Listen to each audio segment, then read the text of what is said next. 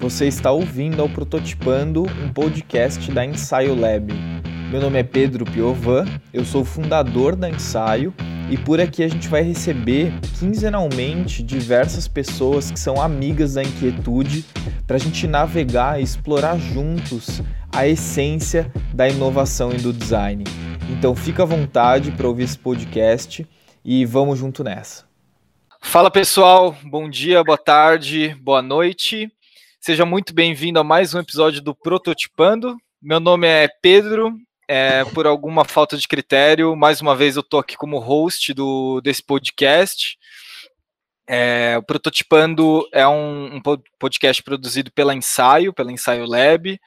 A nossa ideia aqui é que a gente costure, prototipe, teste é, ideias, conceitos e formas para que a gente consiga ter um mundo um pouco, um pouco mais próximo do que a gente deseja. É, hoje eu estou aqui com a presença do Tiago Torres, mais conhecido como Chavoso da USP. Dá um alô para a galera, Tiago. Salve família, Tiago Torres aqui, né? Como ele falou, conhecido como Chavoso da USP. Quero agradecer aí pelo convite, pelo espaço. Vamos bater um papo aí hoje, da hora. Bora. O, o Thiago tem um canal no YouTube, né, que é, chama Chavoso da USP. Já te acompanho faz um tempo, Thiago. Fiquei feliz pra caramba quando, quando o Léo trouxe a, a notícia de que a gente ia conseguir gravar. Não. É, Thiago, fala um pouquinho sobre você, cara, da onde você vem, o que, que você faz, o que, que te move. Uhum. Então, é, eu tenho 20 anos, nasci e cresci na Brasilândia, extremo norte de São Paulo, filho de nordestinos, trabalhei na feira desde muito novo, estudei em escola pública estadual a vida inteira. Na adolescência, a gente se mudou aqui para Guarulhos, região metropolitana de São Paulo. É, continuei estudando em escola pública, trampando. É, no terceiro ano do ensino médio, fiz um cursinho popular, consegui passar na USP na primeira tentativa para o curso que eu queria, que era Ciências Sociais. E hoje eu estou lá, estou no meu terceiro ano fazendo sociais, né? É, e aí criei o canal no YouTube, depois que eu fiquei conhecido na internet aí como Chavoso da USP, depois que um texto meu viralizou. E tenho usado essa visibilidade para estar tá debatendo sobre política, sociologia, é, é, incentivando a galera a estudar, falando sobre a universidade, sobre o vestibular. É, e basicamente é isso que tem sido a minha vida ultimamente. Massa, cara. Porra, 20 anos, Thiago. Caraca, não sabia desse, desse fato. Legal, legal. É, hoje o, o, nosso intuito é a gente falar um pouquinho sobre democratização da comunicação, né? Dois termos que dão um, um, curso, né? Dão, enfim, uma, uma aula. É, mas, cara, eu queria começar é, entendendo por que, que Chavoso da USP. Porque é, acho que a primeira curiosidade de todo mundo está ouvindo. Sim. então, é, Chavoso é, é o estilo que eu tenho, né? Estilo funkeiro paulista chamado de Chavoso. É, eu fiz um texto que viralizou no Facebook ano passado, né, onde eu estava falando sobre ser periférico, pobre, negro, funkeiro, etc. E tá na USP e ainda continuar morando na quebrada e ficar indo e voltando todo dia e ficar é, tendo esse choque de realidade constantemente, como que é um negócio bem difícil, tá ligado? E esse texto viralizou assim muito rápido, né? Eu não, não esperava por isso. E, e, o pessoal começou a me chamar como o chavoso da USP, né? Pela minha aparência, pelo fato de estudar na USP, principalmente depois de uma, uma entrevista que eu dei para a Condzilla, né? Que eles colocaram no título Um Chavoso na Universidade Pública. Então foi principalmente graças a isso que eu fiquei conhecido como chavoso da USP. Da hora, da hora. Cara, é. Puta, quanta coisa pra gente conversar, né? é, tô aqui pensando porque uma coisa que é, eu acho que esse, esse encontro é importante, Thiago. É, são a, as visões diferentes, os lugares diferentes que a gente está conversando, né? É, cara, eu falo de um lugar em que é, eu faço parte, muito parte de uma dinâmica do setor corporativo, do setor privado, é, tive inserido aí desde muito novo. E você fala de um lugar é, no qual a, a intelectualidade é muito importante, né, no lugar da, do, do ambiente acadêmico, uhum. e de um lugar de identidade muito forte, né. É, então, assim, eu, eu realmente estou muito feliz, cara, de, estar fazendo esse encontro, porque, é, sinceramente, o, o setor corporativo ainda tem assim, anos-luz para aprender com, com o que você vem trazendo, é, você vem. Você e muitas outras pessoas, né? É, vem trazendo com, em evidência, trazendo essa relevância. Uhum. Cara, é, eu queria começar falando contigo sobre democratização na comunicação, é, sobre esse tema mesmo. Assim, você trata sobre temas muito complexos, de uma forma muito pedagógica é, e muito acessível.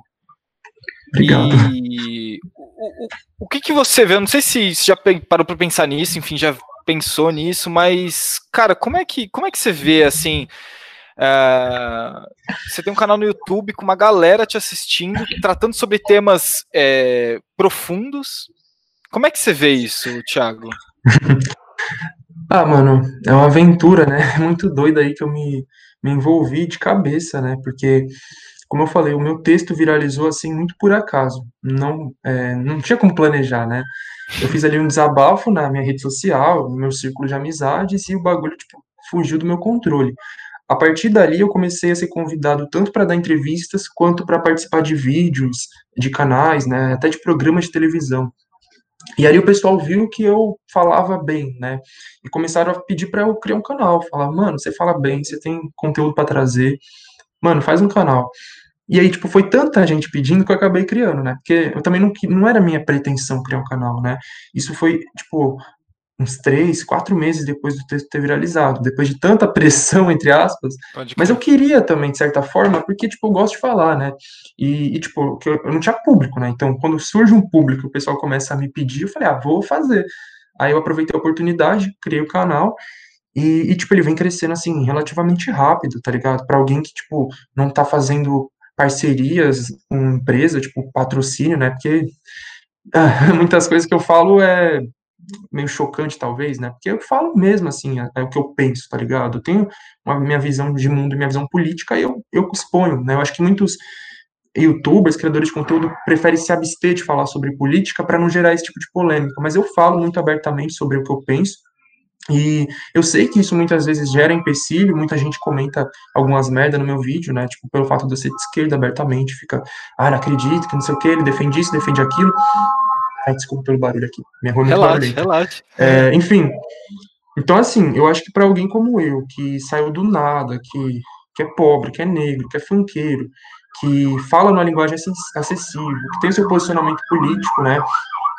Foi um crescimento relativamente rápido. Eu tô com 65 mil inscritos no canal, é, 40 mil seguidores no Instagram. Então, é assim, é da hora, porque eu tenho visibilidade para falar o que eu quero, mas a pressão é muito grande também, né? Eu me sinto pressionado é, eu me sinto com uma responsabilidade muito grande em mãos para alguém tão jovem também. Né? Então é Sim. é bem complicado, ainda mais tendo que conciliar com várias outras coisas, a própria graduação, que já me consumia muito tempo.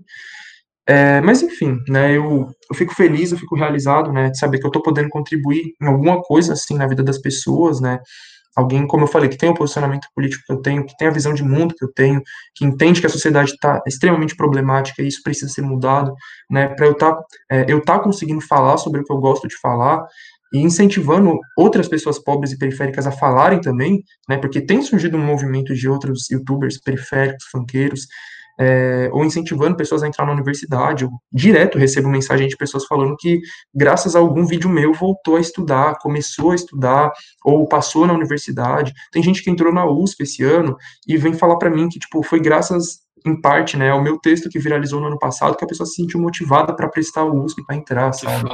Então é muito gratificante. Eu fico muito feliz, mas como eu falei, ao mesmo tempo com essa sensação de que eu tô com uma responsabilidade muito grande em mãos, né? Mas Sim. é isso. É isso, né? Cara, é, como é que você vê essa, esses dois formatos de educação? Porque, né, Tiago, cara, o, o, mundo acadêmico é, ele tem uma certa estrutura, ele tem uma certa rigidez.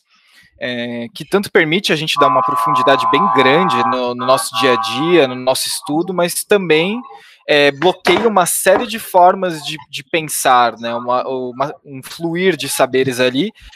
E, por outro lado, você está no YouTube, é, um lugar praticamente.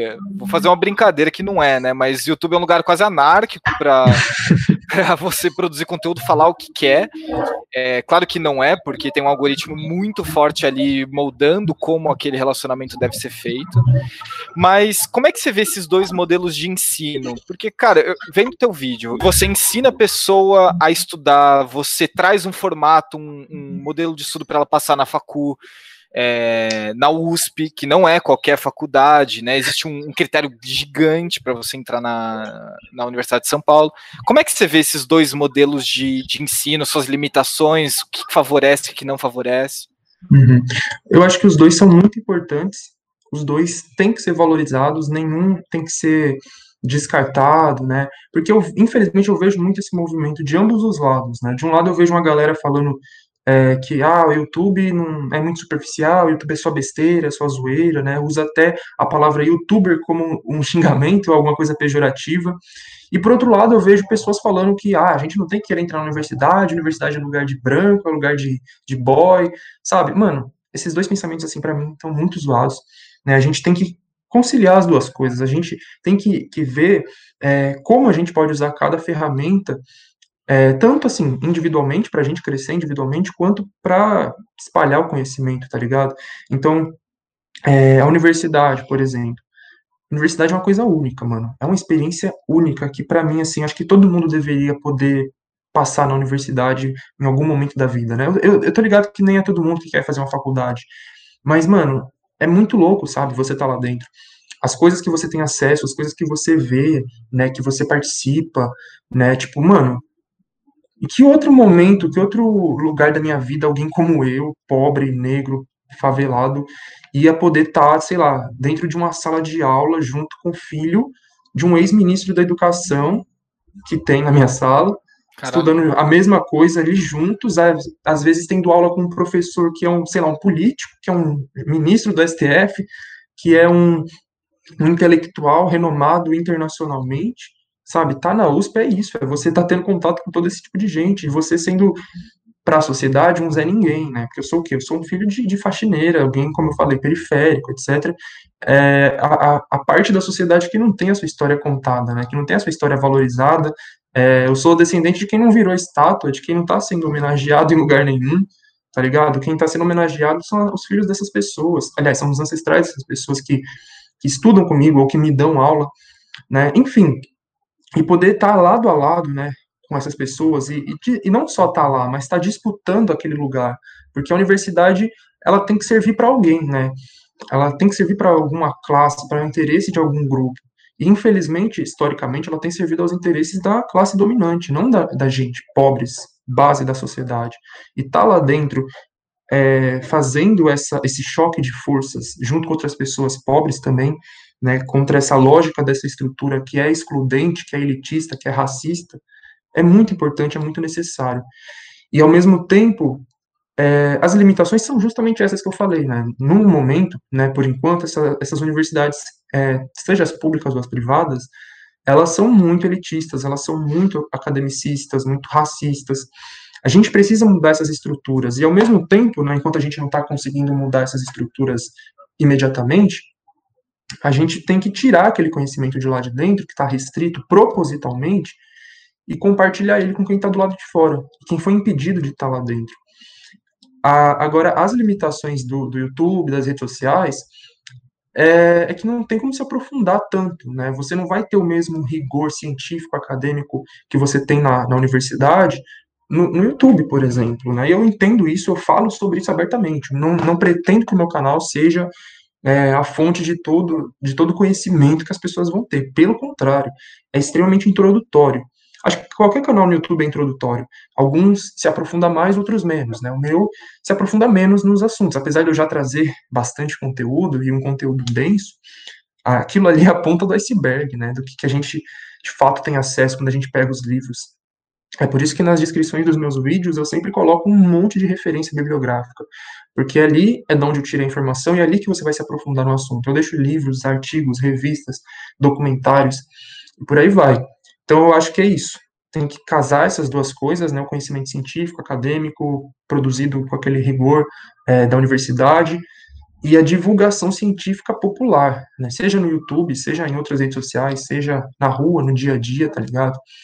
É, o que a gente puder fazer para estar tá divulgando esse conhecimento, para estar tá popularizando ele, e mais do que isso, né, incentivando as pessoas a elas próprias querer ir atrás desse conhecimento, né, porque não é só fazer esse movimento de, de dar na mão das pessoas o, o conhecimento, entre aspas, né, não estou dando conhecimento, como eu falei, estou dando um gostinho para que elas despertem o interesse e elas próprias queiram ou entrar na universidade, ou ler os livros que eu deixar lá de citação e por aí vai, tá ligado? É isso. Tiago, queria botar uma lupa, cara, no que você falou, que eu achei muito bom, e eu acho que é um tema legal da gente explorar junto. Você falou assim, é... o conhecimento nas universidades ele está restrito ali propositalmente. Queria que você se falasse um pouquinho é... qual que é esse propósito, até para já apimentando um pouco nosso, a nossa conversa, e a quem que ele está a serviço. Porque se, se alguém pensou em restringir aquele conhecimento àquela classe e aqueles muros, é, tem que estar tá a serviço de alguém. Né? E por que que isso está? Queria que a gente falasse sobre isso. Uhum. Então, é, a gente tem que entender que a sociedade, o sistema em que a gente vive, é, as pessoas elas não estão numa condição de igualdade, isso é muito óbvio, né? Pelo menos deveria ser. É, a gente não é uma sociedade homogênea, né? Muito pelo contrário. A sociedade é dividida em classes, isso é evidente. Mas mais do que isso, né? Não, além de ser dividida em classes, uma dessas classes é quem controla a sociedade. Isso sempre foi assim. Não estou falando que especificamente desse sistema, mas historicamente na humanidade quem tem poder econômico tem todo o poder na sociedade, porque você vai controlar tudo que é necessário para aquela vida na sociedade se desenvolver. Né? Então, quem controla as indústrias, as fábricas, a, as mídias, é, as escolas, o Estado, né? não é a gente. A gente é o, é o controlado, não o controlador. E as instituições que existem na sociedade, no Estado, elas existem né, para para servir justamente essa classe que está no poder. Eu vou usar aqui como exemplo o, o, aliás, eu vou citar o livro do Silvio Almeida, né, um grande intelectual, que é o Racismo Científico, ou Racismo Científico, Racismo Estrutural. É, nesse livro, ele vai falar sobre o que é o racismo estrutural, mas diferenciando de outras formas de racismo, né, como o racismo institucional e o racismo individual geralmente as pessoas costumam pensar que o racismo é individual, ou seja, é, é, um negócio assim, do indivíduo, tá ligado? Tipo, ou é uma falta de caráter, ou é uma doença mental, é alguma coisa assim, tá ligado? As pessoas não entendem que, que é um negócio social. E quando é, a gente fala que ele é social, pode estar falando tanto desse, desse lado institucional quanto do lado estrutural, né? E aí eu vou falar do lado institucional, porque tem a ver com o que eu estou querendo dizer, que é o fato de que as instituições sociais elas funcionam através da lógica do racismo, né? Porque essas instituições elas existem para mediar é, os conflitos na sociedade, né? Mas sempre visando os interesses da classe dominante. E, e as universidades são uma instituição, né? Então elas são parte dessa lógica. Então quando eu falo instituições, eu estou mencionando as universidades, eu estou mencionando é, o sistema jurídico, por exemplo, né, prisional, religioso. religião também, a mídia, as escolas, né, sistema de ensino. Então, todas essas instituições, elas estão aí para para de alguma forma abafar os conflitos entre as classes na sociedade e passar é, a visão da classe dominante. Então, quando a gente fala do, das universidades e do racismo, por exemplo, né, a gente pode voltar no século XIX, no final do século XIX, onde é desenvolvido o racismo científico, onde a, a universidade, a academia, a ciência mais avançada, ela é, pensou o racismo como um fato é, científico, natural, biológico, tá ligado? Tipo, as diferenças raciais são um fato, né? Elas existem e, e a raça branca é superior às demais. Eu estou mencionando isso para você ver como é, é, ver um exemplo de como que a produção de conhecimento científico e acadêmica está atrelada aos interesses da classe dominante, né? E, e as universidades fazem parte disso, né? Então, por mais que hoje em dia o racismo científico já tenha sido refutado e, e não seja mais aceito como ciência, é, as universidades continuam perpetuando outras lógicas opressoras, discriminatórias. porque elas são instituições a serviço da classe dominante. Mas, enfim, não vou falar que é só isso, também só desgraça, né? As universidades têm um papel muito importante na sociedade, é, até porque dentro delas acontecem essas disputas também, né? Elas são instituições controladas pela elite, como eu falei, mas dentro delas é, existe uma disputa de ideias muito grande, né? E aí que vem o, a beleza da universidade pública, que é a possibilidade dessa disputa de ideias lá dentro. Né? A, o debate político é muito forte dentro dessas universidades, diferente de muitas universidades, universidades particulares, onde você não tem tanto, tanta essa liberdade, você não tem uma possibilidade de organização, de disputa, etc. Então, enfim, é, é um ambiente que ainda é elitizado, ainda é, é ainda não é popular, ele ainda não está completamente a serviço das pessoas mais pobres, apesar de fazer muito é, um trabalho muito importante, né? Vamos, vamos falar, por exemplo, a produção de, de vacinas, né? De remédios que, que a área das ciências biológicas faz, que tem um, um papel social muito importante. Então, enfim, né? Isso vai mudando aí ao longo do tempo, né? E principalmente agora que a gente está conseguindo entrar mais massivamente nessas universidades, né? A gente, no, é, pobres, negros, etc., é, a tendência é que isso vá mudando cada vez mais, né? É isso. E você falou sobre a, a, a importância da, da, educação e de outros movimentos sociais que compõem toda a educação de um ser, né?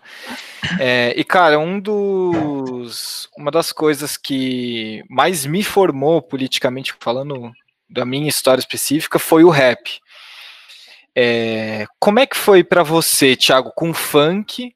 E com o rap, porque eu sei que você tem também um pé no rap, porque eu vi nos teus vídeos, eu não sei se é, é, isso mesmo, sim, mas sim. A, a, a, leitura que você fez do Sobrevivendo do Inferno, uh, do Racionais, cara, é, foi incrível, assim, então eu queria, eu queria entender um pouquinho qual foi a, a importância do funk, do rap na tua formação como cidadão, como uma pessoa atuante no mundo hoje? Então, o funk e o rap, eles são. É, eu, eu vejo como movimentos de resistência, tá ligado? No sentido de que a gente vive num, num país colonizado, né? Como eu falei, que tem uma classe dominante, que é uma classe econômica, economicamente dominante branca, né, descendente é, de europeus, e, e, onde a maioria da população são os descendentes dos colonizados, né? A gente é descendente dos africanos, dos indígenas. E enquanto que a classe dominante tenta impor para a gente tudo, né? Um padrão de comportamento, um padrão de, de tudo, religiosidade, beleza, tradições, cultura, né? Então, é o surgimento de qualquer movimento de contracultura, né? É, vindo de baixo, mano, é muito importante, tá ligado? E é justamente por isso que isso é criminalizado historicamente. É por isso que foi criminalizado o, o samba, a capoeira, o candomblé, o esqueci agora, mas é, enfim, essa, essa, várias culturas negras periféricas, tá ligado? E com o funk e o rap foi a mesma coisa, tem sido a mesma coisa, né?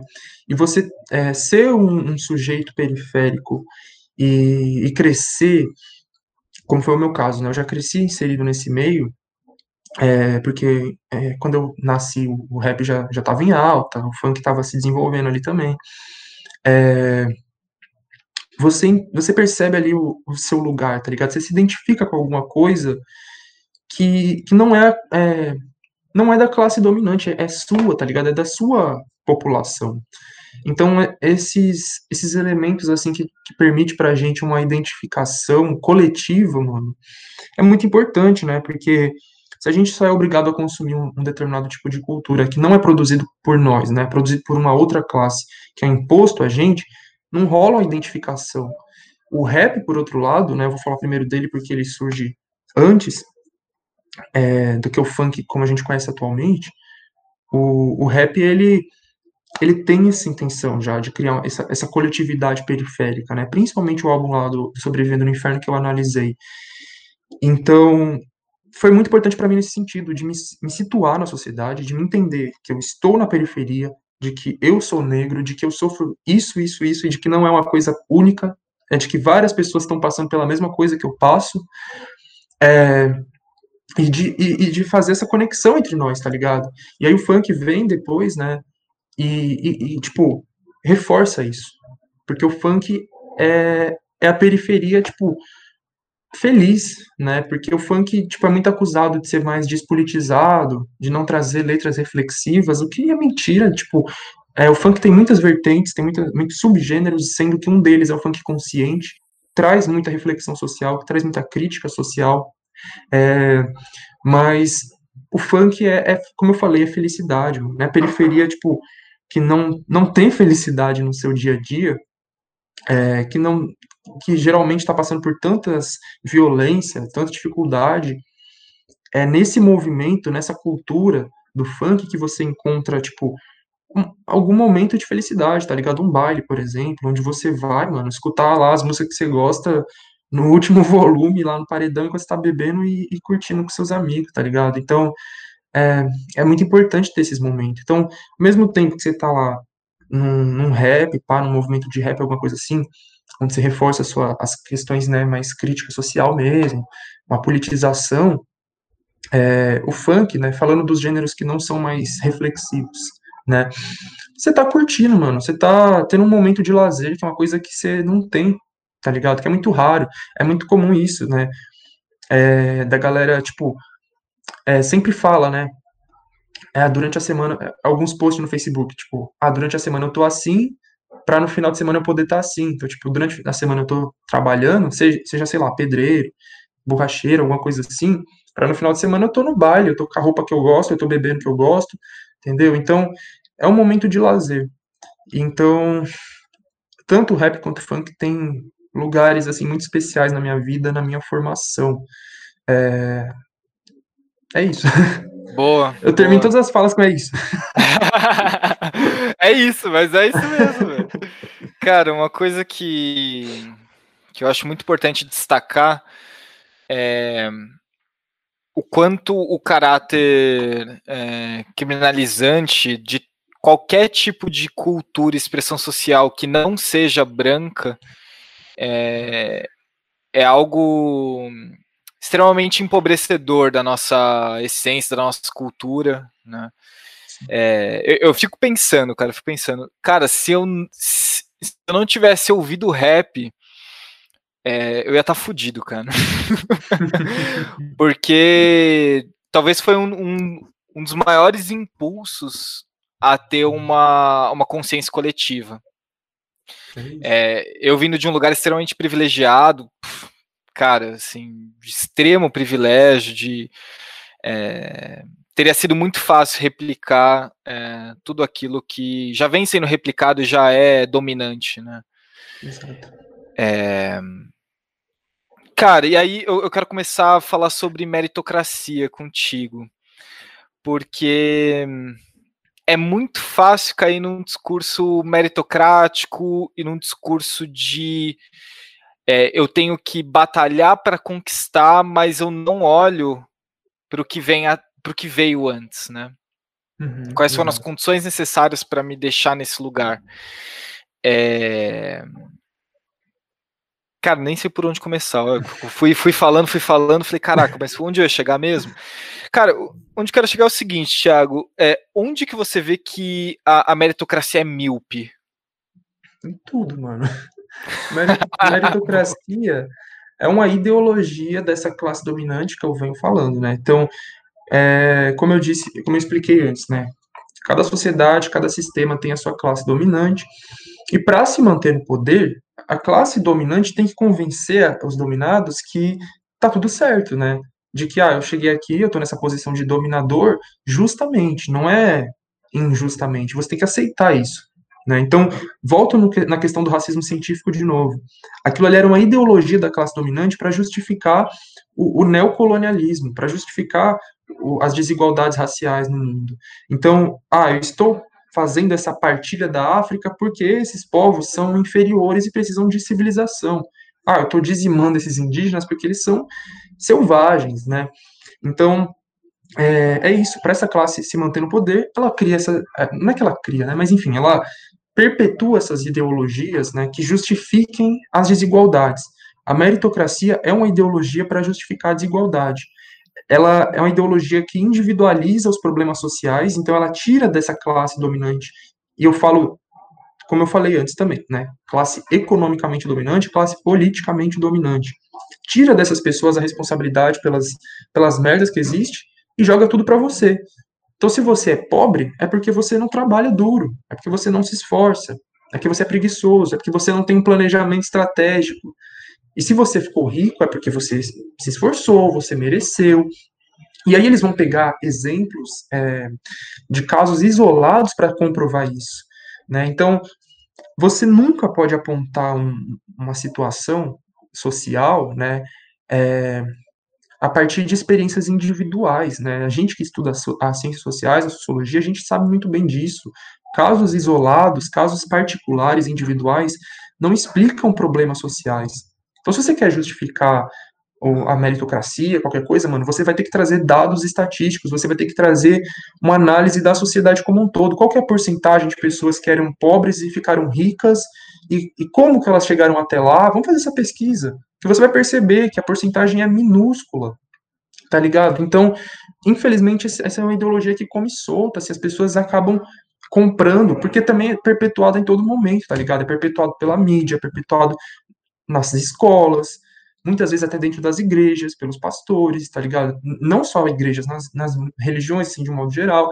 Então é muito perigoso. Isso está sendo jogado para todo canto e as pessoas vão acreditando, tipo, mano, eu tenho que me esforçar, trabalhar duro, porque eu vou conseguir ser igual o Silvio Santos, eu vou...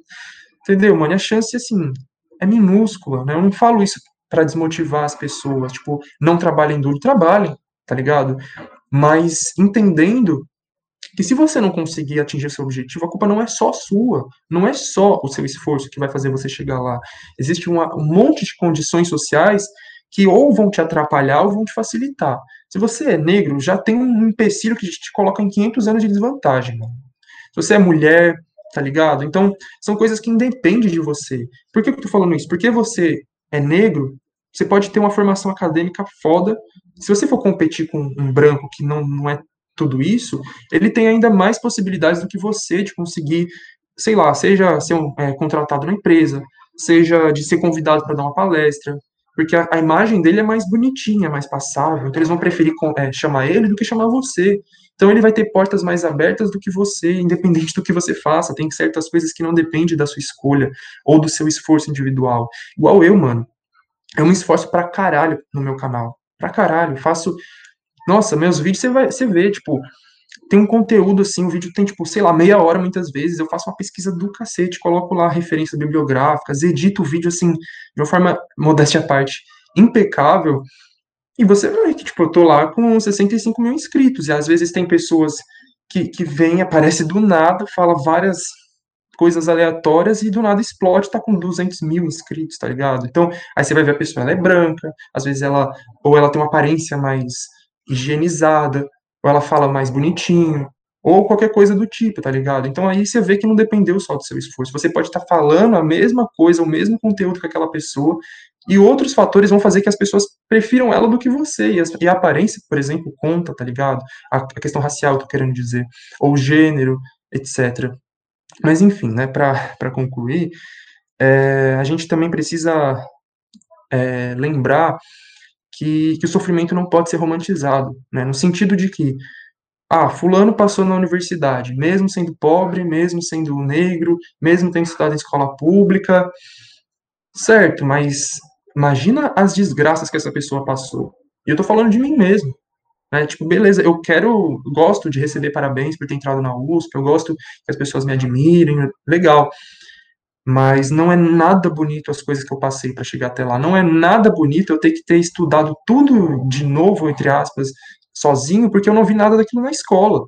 Né? Eu acho que eu tenho um vídeo que eu falo como eu passei na USP, se eu não me engano, o primeiro comentário é de um cara que comentou isso.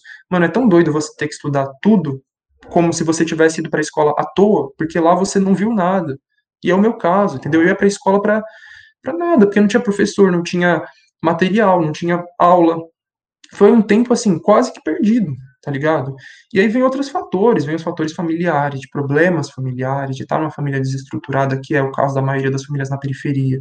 Vem o caso de você é, ser considerado suspeito para a polícia e ter que conviver com a violência policial, com enquadros, com esse tipo de coisa. E vem você ter que estar tá conciliando o trabalho com o estudo, e você já não consegue estudar direito, você está pensando numa coisa e está fazendo outra. E, e, você fica nessa paranoia, mano, que você tem que conciliar um zilhão de coisas e, e carregar o mundo nas costas. Enquanto uma pessoa que, que tipo, já cresceu no, no bem bom não passou por nada disso tá ligado? Então, que ótimo que hoje eu tô lá estudando junto com, com o filho do ex-ministro da Educação, mas aquele menino não passou por nenhuma dificuldade que eu passei para estar tá lá. E eu não queria que ele passasse pelas dificuldades, eu queria que eu não tivesse passado. Eu não quero que ninguém tenha que passar. Ninguém. Eu quero que todo mundo possa estar tá lá dentro sem ter que se matar, sofrer, chorar, desenvolver problema psicológico, só para poder estudar, tá ligado? Isso é muito injusto, é muito violento. Perfeito, velho, perfeito. Cara, eu acho que isso. É, a gente tem uma. Uma ficção bizarra sobre a, o mérito individual como a única coisa que pode salvar a gente, né? E isso se, isso se intensifica muito, né, nesses últimos anos, com a estrutura neoliberal fortíssima que é mais importante a gente ter um nome num cartão de crédito do que ter um RG, né? É... E, e, é realmente a perda do, do, mito da coletividade, né? Dessa visão mais, é, mais mitológica mesmo, mais proposital de, de, um futuro melhor pela coletividade, né? Por nós sermos juntos, enfim, por eu ser porque nós somos e nós somos porque todos nós somos, né? É... Cara, eu eu queria explorar um tema contigo que é que, que tanja isso, que é assim, é, tem, tem, muita gente agora sacando, porque agora não dá mais para não sacar, né, Thiago? acho que, assim, se não estava claro até agora, a pandemia, ela meio que fala assim, cara, que saber, vamos, vamos escancarar algumas coisas é, que já tá, já estão rolando, né, há, há tanto tempo. É, e, e, eu vejo que muitas pessoas que fazem parte dessa classe dominante que, que, e que são muito beneficiadas desses privilégios que já existem sacando, falando, pô, peraí, tem alguma coisa errada. É, não tá certo. É, alguma coisa não tá certa. É, qual que você vê que é o papel uh, dessa classe dominante, do, dos brancos, a maioria homem, é, nesse movimento de tentar construir uma narrativa melhor para o nosso futuro, né? É, então, eu acho que a gente tem que entender, primeiramente, o que é a classe dominante, né? Porque tem muita classe média se achando classe dominante, se achando elite, e não é bem assim, né?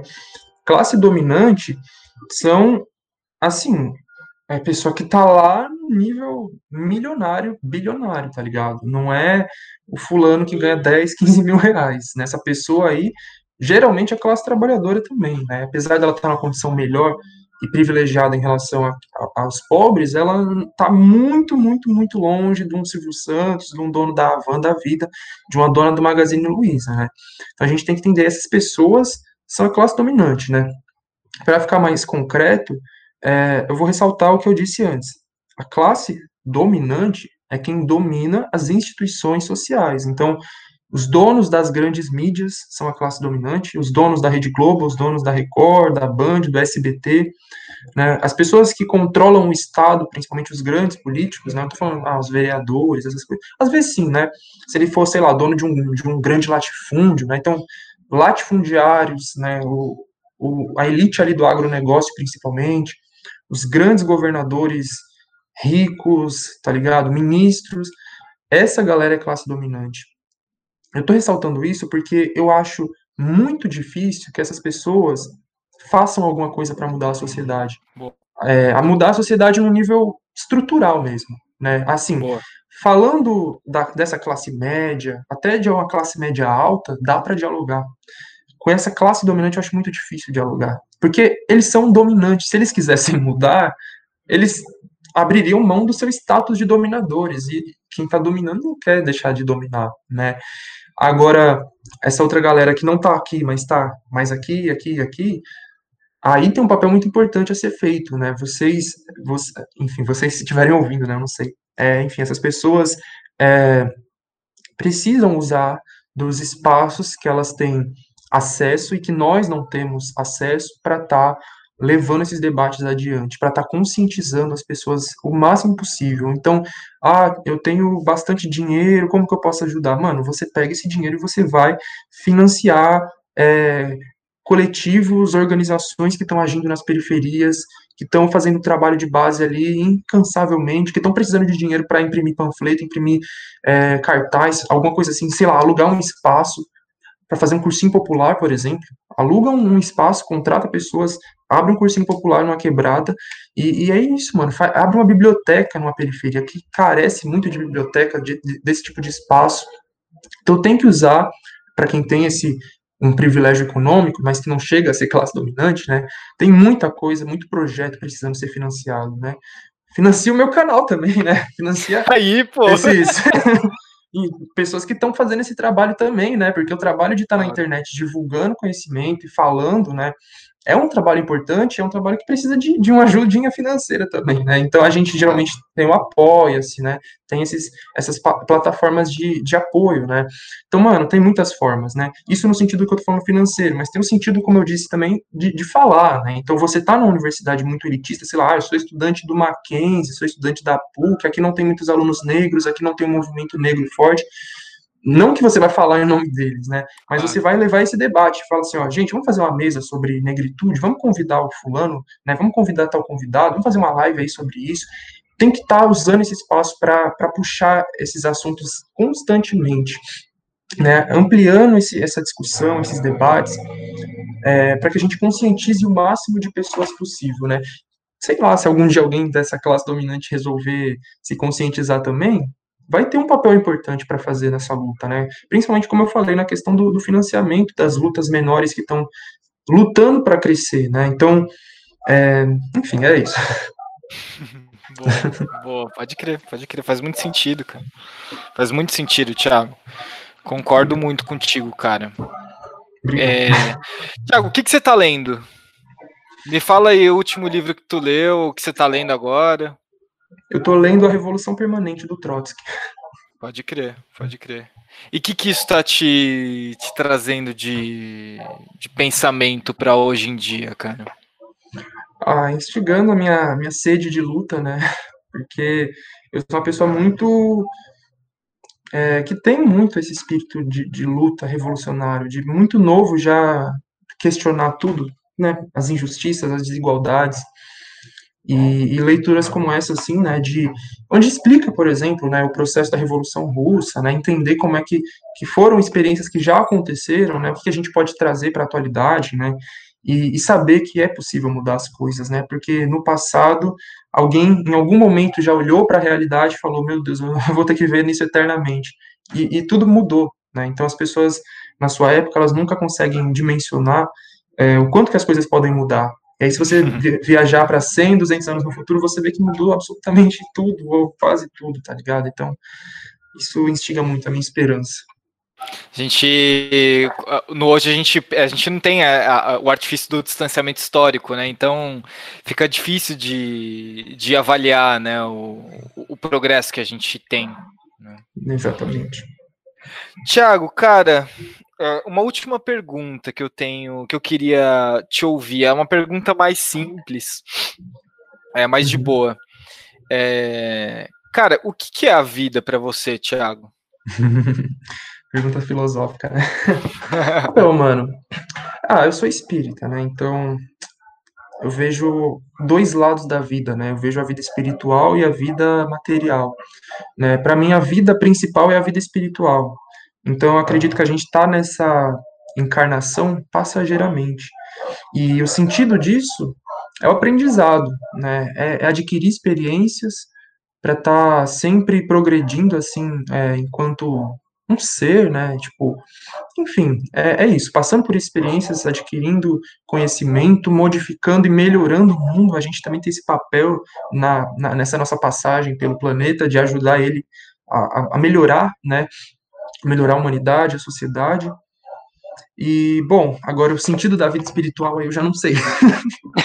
Talvez algum dia, né, daqui a milhões de anos eu, eu entenda, né, mas aí vai entrar para mim nos mistérios aí da, de Deus.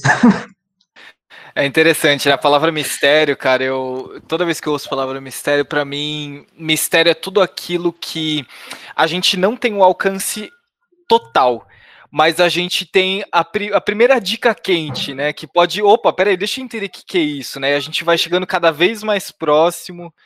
É, mas aí é só depois de morto mesmo que a gente vai. Né? é isso, né? Fazer o quê? Cara, foi muito da hora esse papo, Thiago. Cara, eu, Valeu, eu tô inspirado, velho. Tô inspirado Obrigado. por algumas coisas que você trouxe. Para você que tá ouvindo, é, e ainda não se inscreveu no, no canal do Thiago, ainda não assistiu todos os vídeos do Thiago, eu acho que é esse o próximo passo, né, Thiago? O que você é acha? É isso. Concordo. Vai lá maratonar meu canal. Boa. É, Thiago, cara, você tem alguma coisa que você quer trazer, que você quer falar para a gente fechar essa, esse bate-papo? Espaço ah, aberto, cara. Pode falar o que você quiser. Ah, vou agradecer, né, pelo, pela conversa, pelo espaço. Foi, gostei bastante também. É, desejar tudo de bom para você, pro, pro, pro trabalho de vocês, né?